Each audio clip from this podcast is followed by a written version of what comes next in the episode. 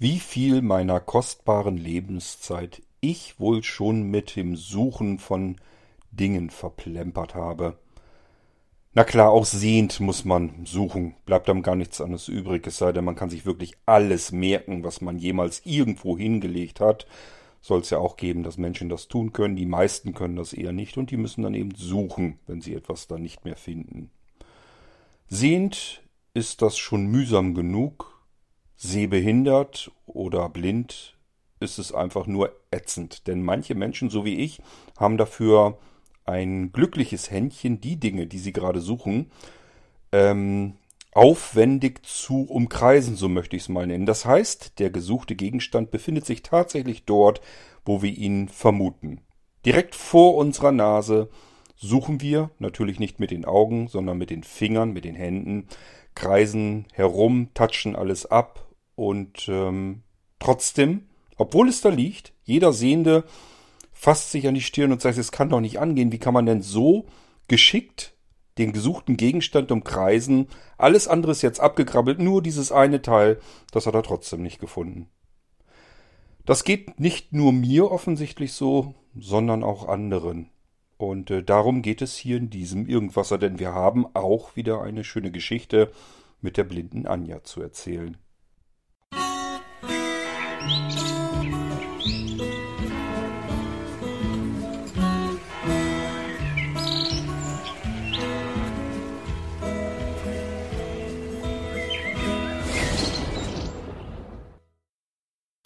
Wer suchet, der findet, heißt ein Sprichwort. Und ich glaube, es ist nicht ganz korrekt, denn es heißt nicht, dass wenn wir nur lang genug suchen, dass wir dann auch alles wiederfinden können. Ich habe auch schon Dinge in meinem Leben verloren oder vermisst, die ich trotz intensivster Suche nie wiedergefunden habe. Wo auch immer die sein mögen, ich konnte sie jedenfalls nicht wiederfinden und das kann durchaus auch schon mit meiner Sehbehinderung und äh, der Erblindung zu tun haben. Es kann also sein, dass die Sachen dort sind, ich an der Stelle sogar gesucht habe, sie aber trotzdem nicht gefunden habe und irgendwann dann einfach abschreiben musste. Alles möglich, alles denkbar. Es gibt eine Taktik, wie ich ähm, Dinge finden kann, die ich oft benötige. Das ist zum Beispiel eine Schere, brauche ich des Öfteren. Klar, ich muss Päckchen, Pakete verschicken und so weiter. Und da brauche ich eigentlich immer eine Schere. Genauso wie Paketklebeband. Da habe ich immer zwei Sorten. Einmal das durchsichtige und einmal das normale braune Paket, Paketklebeband. Ähm, Feuerzeuge brauche ich auch oft. Ähm, nicht, weil ich Raucher bin, ich rauche nicht, sondern weil wir einen Holzofen haben. Und im Winter zündet man den jeden Tag an. Und dann braucht man einfach ein Feuerzeug. Und das kann mal sein, dass eins wegkommt. Ja, und wo ist dann wieder jetzt eins? Da muss ich wieder auf die Suche gehen. Das sind alles so Gegenstände, auch so Taschenlampen und sowas. Ähm, kann man immer mal gebrauchen. Und das Problem ist, wenn ich es dann brauche, ist entweder die Taschenlampe leer, Akku ist leer, oder aber ähm, ich finde keine Taschenlampe. Und das sind typische Gegenstände, die ich mir so oft einkaufe, bis ich nicht mehr suchen muss. Das heißt, äh, wenn nach meinem Tod hier irgendwann mal jemand die Bude, das Haus ausräumt, wird er denken, dass ich entweder Messi war oder aber einen Knall hatte. Und er hat wahrscheinlich mit beiden so ein bisschen recht. Denn allein an Scheren, wenn ich so grob über den Daumen schätze, würde ich sagen, in diesem Haus müssen ungefähr 100 Scheren locker versemmelt sein. Also überall müssten eigentlich Scheren rumliegen. Und zwar diejenigen, die ich verbaselt habe, die irgendwo liegen, ich nicht wiedergefunden habe. Und die, die ich mir überall gut verteilt habe, damit ich immer eine finden kann. Das bedeutet, das ist meine Taktik ähm, brauche ich eine Schere und finde keine innerhalb weniger, na sagen wir lieber mal Minuten, ich will nicht Sekunden sagen, aber wenn ich eine Schere suche und habe die nach drei, zwei, drei, vier Minuten nicht in der Hand, dann ist das nächste, was ich mache, ich bestelle mir neue. Kommt ein neuer Karton, zehn Stück, fertig. Und zwar sowohl draußen als auch drinnen, denn Scheren brauche ich wie gesagt ständig. Ob es nun ist, dass ich Pakete draußen schon irgendwie öffne und dann das Papier und Pappe und so gleich entsorge oder hier drinnen irgendwie was öffnen will. oder Pakete verschicken möchte und will die packen. Ich brauche immer Scheren. So, und wenn ich keine da habe, dann nervt mich dieses Gesuche so dermaßen, dass ich mir sage, das ist es mir nicht wert, dann wird eben wieder ein Packen Scheren bestellt. Und dann werden an verschiedenen Stellen Scheren deponiert. So, wenn ich an einer Stelle eine Schere wieder nicht finde, dann weiß ich auf jeden Fall, okay, gehst du zu einer anderen Stelle, da im Schrank, Schublade links oben, da müsste noch eine drin sein. Und meistens ist es dann auch so. Und wenn da auch keine ist, dann gehe ich ähm, im Flur oben auf dem Schrank, habe ich auch noch ein, zwei Scheren, dann nehme ich davon eben eine. So, und irgendwann kann das vielleicht durchaus tatsächlich immer noch vorkommen, dass ich immer noch keine finde. Dann sind irgendwo alle wandern gegangen und keine Ahnung, wo die dann hin sind. Aber ich habe keine Lust, mich mit dem Suchen rumzuärgern, dann werden neue bestellt. So, und das passiert bei mir mit Scheren, mit Feuerzeugen, äh, mit Paketklebeband. Also so Dinge, die ich tagtäglich oft in den Händen habe. Da habe ich keine Lust, deswegen immer lange suchen zu müssen. Und deswegen kommt das so oft her, bis ich nicht mehr suchen brauche. Und das ist so meine Taktik mit Alltagsgegenständen, die ich oft benötige. Ähm, das Thema Suchen, gehen wir mal in die jüngste Vergangenheit, also wo wir noch gar nicht so weit in meinem Kopf herumkreisen müssen. Wenn man erstmal das generelle Suchen nimmt, dann habe ich gerade erst heute Abend gesucht, nämlich die Dateien mit unserer blinden Anja. Denn die hatte ich in der Dropbox. Dropbox ist irgendwie zu eng geworden, musste ich mal ein bisschen aufräumen. Hab da verschiedenes Zeugs äh, woanders hingeräumt auf die Festplatten und war ganz felsenfest der Meinung, ähm, dass ich die Anja-Geschichten in meinen Ordner Caroline Geist reingetan hätte. Denn von ihr sind diese Geschichten, ja. Und äh, zielstrebig bin ich dann dorthin, als ich die nächste Folge dann aufnehmen wollte, hier für den Podcast, so die jetzt, die ihr jetzt also gleich hören werdet. Und siehe da, in Caroline Geist waren die gar nicht drinne. Und ähm, das hat mich schon sehr gewundert. Ich dachte, wie hast du das jetzt wieder hingekriegt? Du weißt genau, du hast sie da hinkopiert. Sie sind aber nicht da. Und ich hatte dann schon Caroline Bescheid gegeben, ob sie das notfalls mir nochmal ähm, geben kann, die Links aus der Dropbox heraus. Und äh, mir ließ das aber keine Ruhe. Also man ist dann ja auch total fuchsig, wenn das nicht auffindbar ist. Wenn man weiß, man hat es irgendwo hingetan und es ist da aber nicht, ist ja nicht so, dass man sich damit zufrieden gibt und sagt, ja gut, dann finde ich es halt jetzt gerade nicht, sondern es macht einen ja so verrückt, dass man weitersucht, so lange bis man es findet. Irgendwann habe ich dann gesagt, okay, ich tippe jetzt einfach mal Anja bei mir in die Festplattensuche ein und lass die Kiste einfach mal eine Weile in Ruhe. Mal gucken, was das, was er dazu Tage fördert. Und siehe da, da waren sie dann auch, die Geschichten. Die waren einfach zusammen mit ganz viel anderem Zeug in einen Ordner reingewandert, der sich Archiv nannte. Da habe ich das wohl da mit reingeschubst, obwohl ich es eigentlich sauber in den Caroline Geist Ordner mit abspeichern wollte. So dass ihr gleich auch die Geschichte hören könnt. So, das wäre jetzt aber so dieses digitale Suchen. Dafür haben wir zum Glück kleine Helferlein, so wie ich das eben in meine Festplattensuche eintippen konnte. Suche mir mal irgendwie was mit Anja und dann hoffe ich einfach mal, dass die Dateien irgendwo dazwischen sind. Hat funktioniert, habe ich äh, gefunden. Im Internet helfen uns äh, Suchmaschinen, ob nun Google oder DuckDuckGo oder wie auch immer sie heißen mögen. Da tippen wir das ein und was wir ähm, finden wollen, wird irgendwo dazwischen stehen. Es ist wahrscheinlich mehr dieses äh, äh, Nadel im Heuhaufen suchen. Denn äh, da sind so viele Einträge und so viele Treffer, dass wir das Richtige uns trotzdem noch ein bisschen heraussuchen müssen aus dem, was Google oder die Suchmaschine uns da jetzt anzeigt. Ähm, Übrigens Anekdote für diejenigen unter euch, die ein bisschen jünger sind. Das war nicht immer so. Es gab einen Internet vor Suchmaschinen. Und wenn ihr euch fragt, wie hat man damals eigentlich Webseiten finden können? Ja, ganz einfach. Indem man wusste, wo sie sind. Also es gab keine Möglichkeit, dass ich da etwas hätte suchen können. Es gab aber Portalseiten mit Katalogen, wo das Ganze nach Themengebiet einsortiert war. Damals war zum Beispiel Yahoo eine ganz große Startseite, der ähm, hatte man verschiedene Kategorien und konnte so die Empfehlungen sich daraus suchen. Und ihr werdet es vielleicht nicht glauben, sogar ich hatte damals ein kleines, ganz dickes Büchlein. Das war so ein ähm, relativ kompaktes Taschenbuch, allerdings wahnsinnig dick. Und in diesem Taschenbuch konnte man Webseiten ähm, suchen.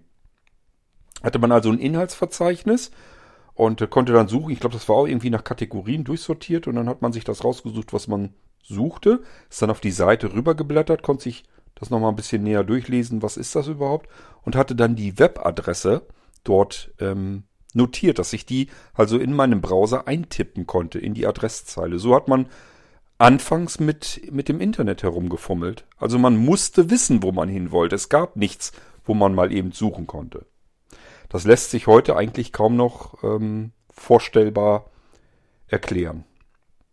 Gut, gehen wir aber mal aus dem digitalen Suchen und Finden weg in das alltägliche Suchen. Da ist so meine jüngste Geschichte, die ich zu erzählen habe, erst einzelne Tage her. Wir waren nämlich am letzten Wochenende bei meiner Mutti zum Essen eingeladen. Und wie das dann so ist, man bringt ja auch was mit, was Schönes, äh, kleine Mitbringsel. Und dann hatten wir so die, die Hände voll und ähm, haben dann erst Kaffee getrunken und kurz bevor wir essen wollten, ähm, ich weiß gar nicht mehr warum, aber wollten wir irgendwie nochmal ans Auto ran.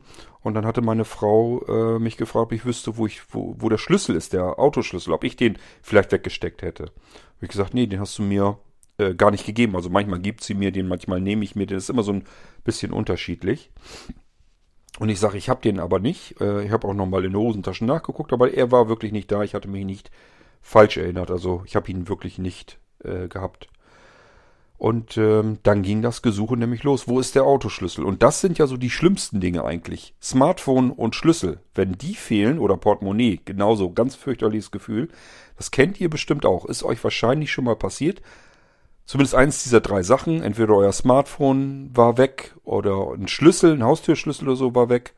Oder aber ähm, eure Geldbörse war weg. Ich glaube, das kennt ihr alle, dieses Gefühl das ist so eins der scheußlichsten Gefühle, wenn Dinge verschwunden sind. Ich glaube, schlimmer ist nur noch, wenn man Personen ver verloren hat und die äh, weg sind. Aber ähm, ansonsten, es gibt viele Dinge, die man am Tag so vermisst und ähm, sucht und dann nicht findet. Manche Dinge sind eben schlimmer und manche nicht so, aber das ähm, Verlieren, wenn man es sucht und nicht findet, erstmal ist es ja verloren gegangen. Das Verlieren ähm, von einem Portemonnaie oder einem Schlüssel oder einem Smartphone, das ist, glaube ich, so das fieseste und ekligste, was ich mir vorstellen kann. Und ähm, das habe ich natürlich auch. Ich habe ja auch so meine verschiedenen Tricks, um das so ein bisschen einzudämmen, dem vorzubeugen. Ich habe euch das ja hier im Irgendwasser auch schon des Öfteren mal erzählt. Beispielsweise, dass ich meinen Schlüssel, da ist eine Panzerkette dran, genauso wie an meinem Portemonnaie. Und wenn ich das in die Hosentasche stecke, das kann da ja ruhig rein, ist ja nicht weiter schlimm. Damit ich es da aber nicht draus verliere, bleibt das immer an den Panzerkettchen dran, die so sind so circa nicht ganz 30 Zentimeter lang. Und das, die andere Seite dieser Panzerkette mache ich dann am Hosenbund fest, also an den Gürtelschlaufen. Und somit kann der Schlüssel aus der Tasche fallen. Er baumelt dann halt bei mir an der Hose rum. Genauso wie ähm, das Portemonnaie. Und auch wenn das jemand jetzt äh, klauen wollen würde, werde ich das sicherlich merken. Also es kriegt ja gar nicht so einfach mal eben da losgefummelt. Und ähm, das würde ich sicherlich merken, denke ich mal. Das sind so die Möglichkeiten, die ich habe. Und ähm, das Smartphone habe ich euch auch jüngst erst gerade gezeigt. Das heißt, kommt immer darauf an, wie die Episoden im Irgendwas abgespielt werden in letzter Zeit. Seit Dennis da auch noch zwischen sitzt, der mischt hier ganz gut durch. Da kann man also nicht mehr genau sagen, was ihr schon gehört haben solltet und was nicht. Aber ich habe eine Smartwatch, da drücke ich oben rechts einen Knopf und halte ihn zwei, drei Sekunden gedrückt und in dem Moment fängt das Smartphone, mein iPhone, an zu vibrieren und zu klingeln. Das ist ganz, ganz herrlich, weil die Uhr, die meine Smart Smartwatch, die verliere ich eigentlich nie. Die ist immer am Handgelenk dran. Die kann ich gar nicht so einfach verlieren. Und jetzt kann ich einfach durch Drücken eines Knopfes feststellen, wo ist mein Smartphone. Das ist schon mal ganz, ganz herrlich. Das macht richtig Spaß. Ähm, ja, und wie gesagt, mein Schlüsselbund und äh, Portemonnaie tackere ich regelrecht an mir fest. Das kann auch nicht so schnell verloren gehen normalerweise bleiben noch so Dinge wie Autoschlüssel und ähm, von meiner Frau der Schlüssel, Portemonnaie und so weiter. Und ich habe die teilweise schon mit ähm, Tiles ähm, verbunden. Das sind ja diese Piepsdinger, wo man äh, seinem Amazon-Lautsprecher oder einer App sagen kann, lass mal jetzt meinen Schlüssel oder mein ähm, Smartphone piepen oder aber ähm, das Portemonnaie oder wie auch immer. Da ist dann so ein Teil dran oder drin. Teils sind so kleine Plättchen, die einfach ähm, ja mit dem Smartphone verbunden sind. Das heißt, das Ganze funktioniert erstmal auch nur so weit, wie man in Reichweite des Smartphones ist. Also es muss halt per Bluetooth irgendwie noch funktionieren, das Ganze. Ist so ähnlich wie diese Apple äh, Tags. Da äh, funktioniert das ja so ähnlich mit.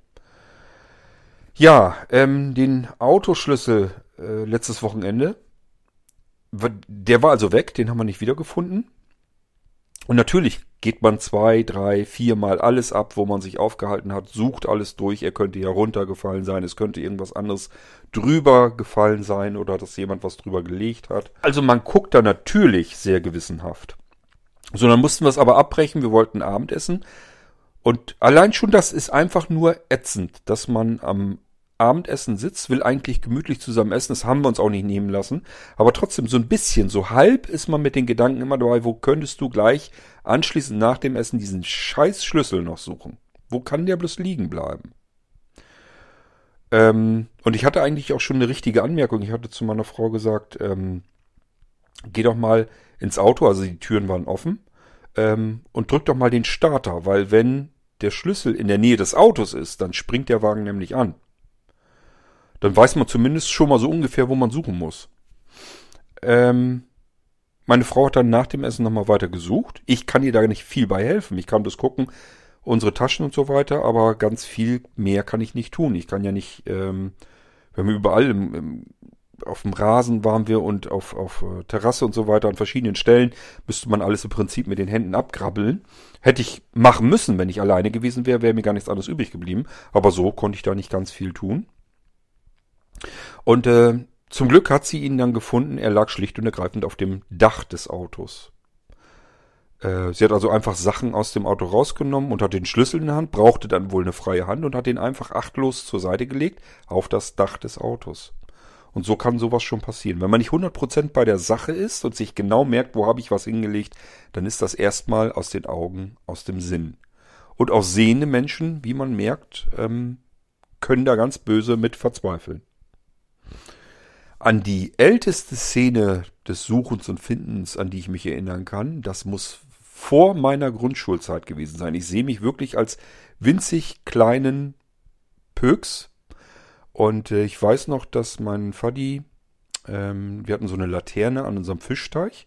Und da hat er die Laterne auseinandergebaut. Wahrscheinlich irgendwie Lampen gewechselt oder so. Wird wohl irgendwas mit der Elektrik ähm, nicht in Ordnung gewesen sein.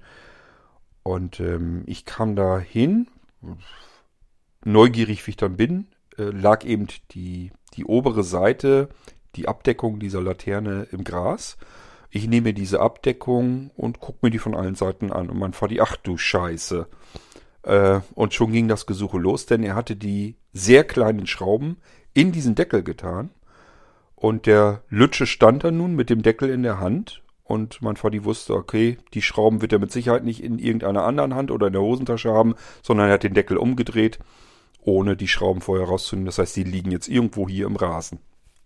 Und schon sind auch Sehende, mein Vati hat Adleraugen, schon sind Sehende mit den Fingern am Abtasten, nämlich dann, wenn man den Rasen abtasten muss, wenn da irgendwelche kleinen Schrauben oder so reingefallen sind. Und das passiert mir auch ständig. Naja, was heißt ständig? Aber jedenfalls kann das mal vorkommen, dass man irgendwas im Gras, im Rasen sucht und dann spielt es schon fast keine Rolle mehr, ob man sehen kann oder nicht. Da grabbeln dann alle mit den Fingern auf dem Rasen herum. Aber das ist eben bei mir mittlerweile natürlich Standard. Dadurch, dass ich erblinde, mit meinem Sehrest kann ich nichts mehr anfangen, auch suchen und so weiter. Das bringt alles nichts mehr. Ich muss alles mit den Fingern anfassen, abkrabbeln können. Und ähm, das muss wohl für sehende Menschen äußerst faszinierend aussehen, weil ich ein absoluter Meister bin. Sollte es mal Weltmeisterschaften darin geben, werde ich mich anmelden. Ich habe gute Chancen, ähm, weil ich ein Meister bin in Flächen abgrabbeln und wirklich alles abgegrabbelt haben. Aber diese zwei Quadratzentimeter, wo das Gesuchte liegt, das habe ich dabei ausgelassen. Das muss man erstmal hinkriegen. Also ist ja nicht so, dass man nur einmal alles abtastet, sondern man grapscht, grapscht da immer über immer wieder drüber über die Flächen, wo man meint, es müsste dort sein. Und trotzdem kann man auch zehnmal abkrabbeln und ich habe zehnmal genau zwei, drei Quadratzentimeter ausgelassen. Und das waren die, wo das jeweilige kleine Teil dann liegt. Ähm, was mir natürlich viel hilft, das wird ähm, euch nicht sehenden Hörern auch so gehen, ähm, wenn einem was runterfällt, das Hören. Also ich hoffe dann immer, dass es um mich herum gerade in dem Moment leise ist, weil ich dann natürlich so ein bisschen hören kann, wo fällt das ungefähr hin. Ich kann das ganz gut orten. Und dann weiß ich, okay, ich muss in der Ecke schon mal suchen. Das funktioniert ganz oft, manchmal aber natürlich auch nicht. Dann ist es eindeutig ein für alle Mal verschwunden und irgendwann findet es dann vielleicht ein anderer wieder und sagt, ich habe hier eine Schraube gefunden. Weißt du, wo die äh, zugehört oder wo die herkommt? Und meistens kann ich mich dran erinnern, äh, wo das herkommt.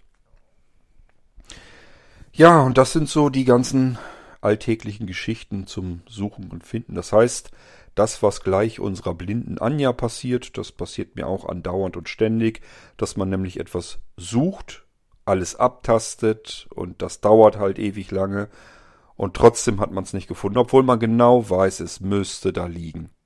Es ist so nervig und so ätzend und das ist genau das, worum sich unsere Geschichte gleich dreht und was ich so wunderbar nachvollziehen kann. Ich mag einfach diese Anja-Geschichten, weil sie so irrsinnig alltäglich sind und äh, ich mich immer wieder mal so zwischendurch darin wiederfinden kann. Und ich denke mal fast, das geht ganz vielen Hörerinnen und Hörern so. Gut, also gebe ich euch jetzt die Geschichte vom äh, Suchen und Finden.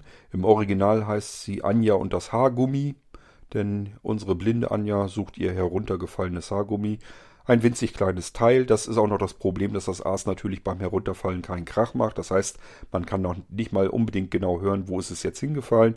Also was macht man? Runter und über dem Fußboden robben und alles abtatschen und hoffen, dass es da irgendwo dabei ist. Viel Spaß mit der Geschichte unserer blinden Anja, die mal wieder auf dem Fußboden herumkreucht und irgendwas abtastet, um etwas zu finden.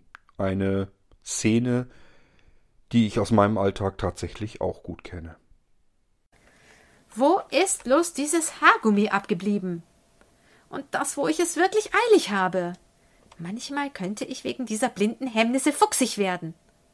Jeder Sehende fände das Heruntergefallene mit einem Blick, zumal das Ding mitten im Zimmer liegen muss. Nur wo? Also nochmal von vorn, es hilft nichts. In immer größer werdenden Kreisen suche ich mit den Händen den Fußboden ab.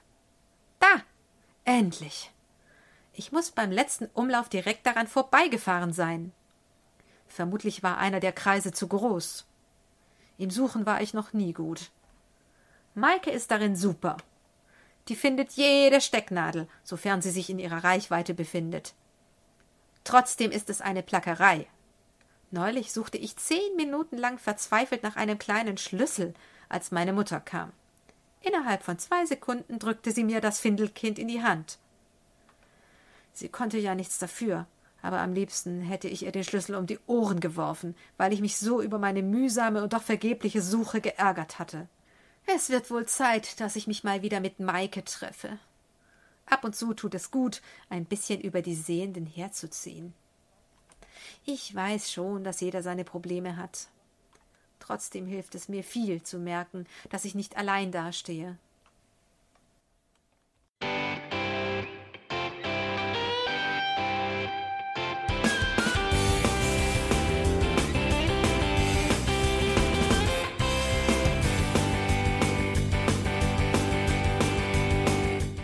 Das war Irgendwasser von Blinzeln.